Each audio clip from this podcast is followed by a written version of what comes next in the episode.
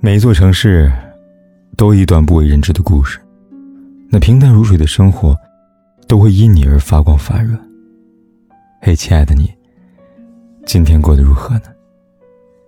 如果你想第一时间收听我的节目，并获得节目的完整文稿，可以订阅我的微信公众号“凯子”，凯旋的凯，紫色的紫。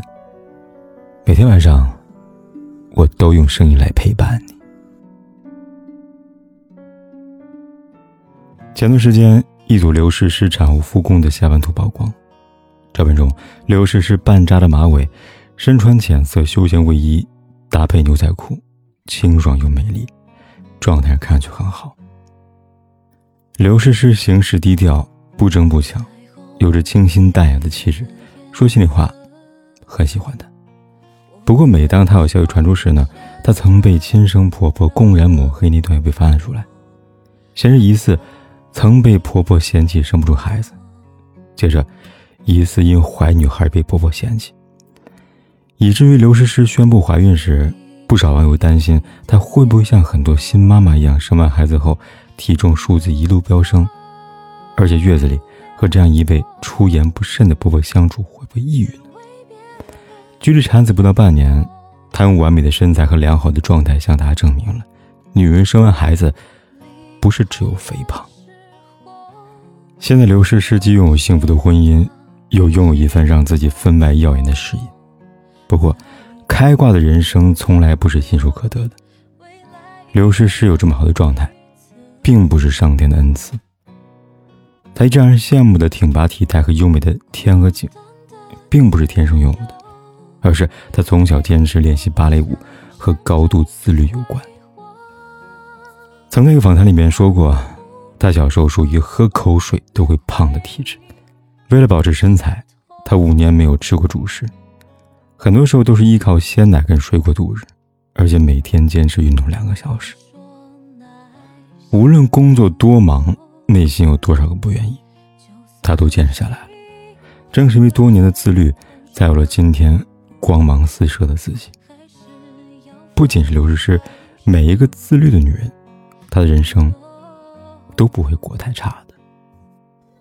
初恋这些小事里，长相平凡的初中女生小水，喜欢上学校中优秀、善良、帅气的学长阿亮。为了学长，她做很多傻事。准点躲在小卖部里，只为看每天放学路过此处的学长一面。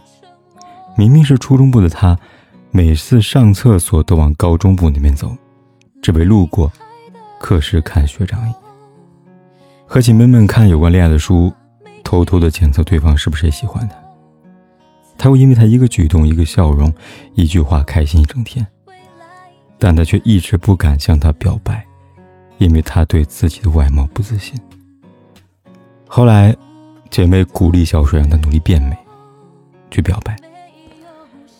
他在鼓励下，努力让自己变得漂亮。变美后的小水有勇气去告白，也有勇气去追求自己的梦想。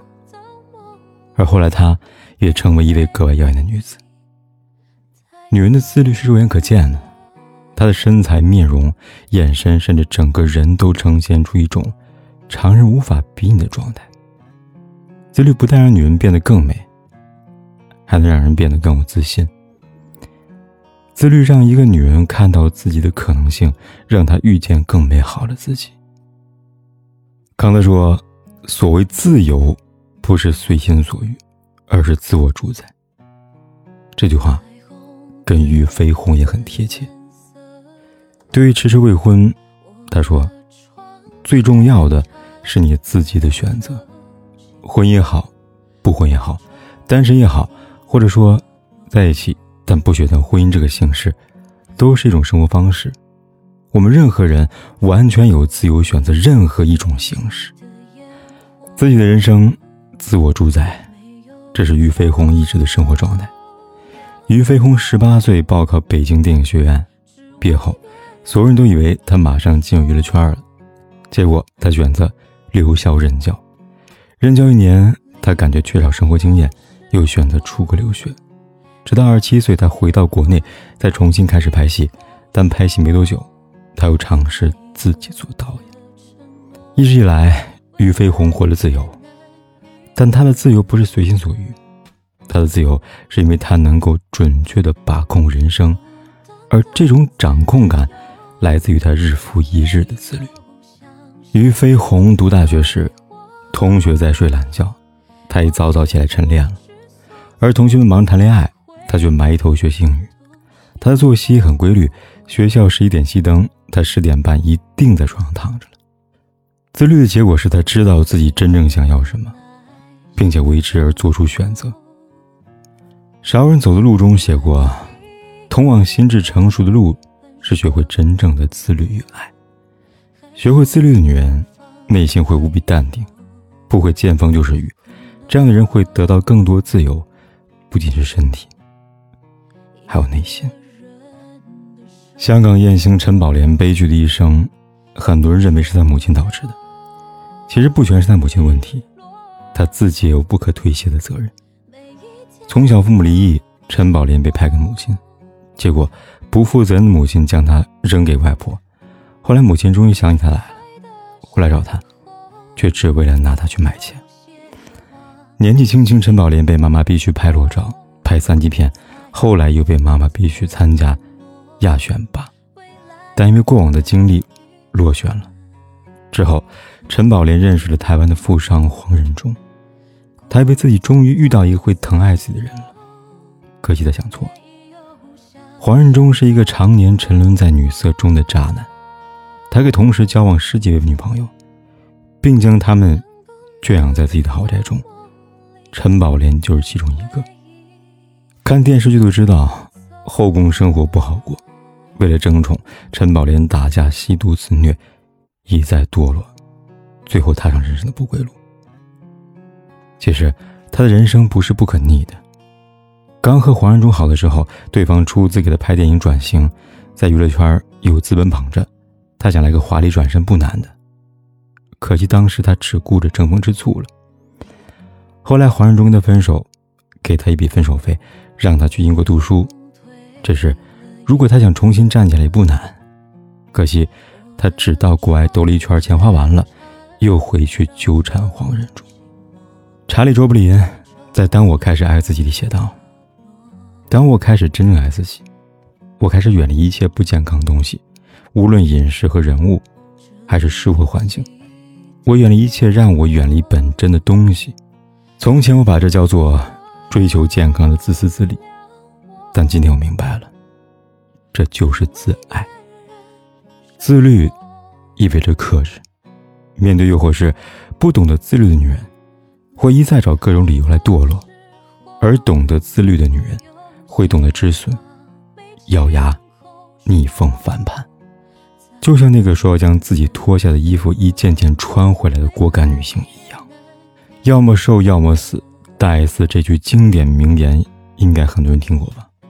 为了美，大 S 有多拼命？皮肤黑就不吃任何含黑色素的食物。无论天气多热，出门必定全副武装，做好防晒准备。任何有关美白的讯息，他都去搜集并且实践。这些习惯不是坚持几天，他是坚持几年。大 S 自律，可以说惊人。他自律不是一根筋走到底，他懂得灵活变通。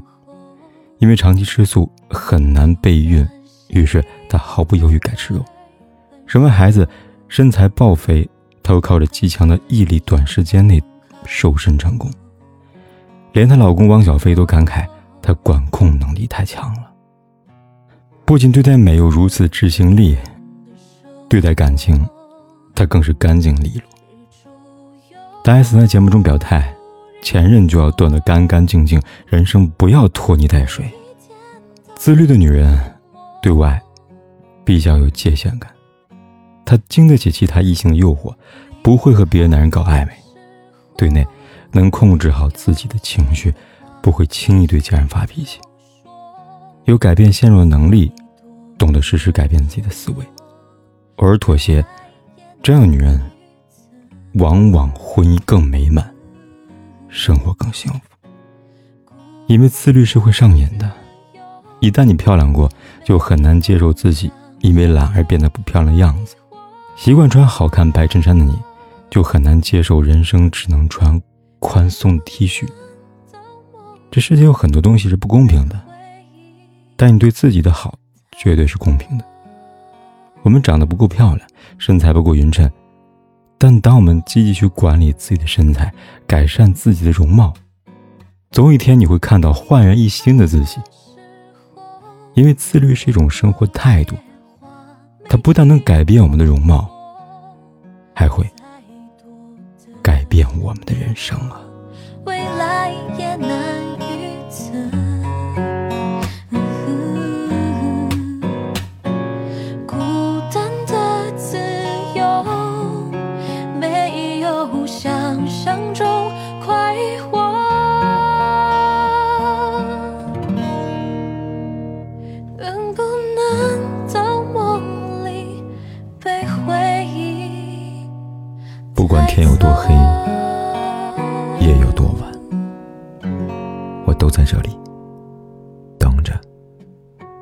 说一声晚安。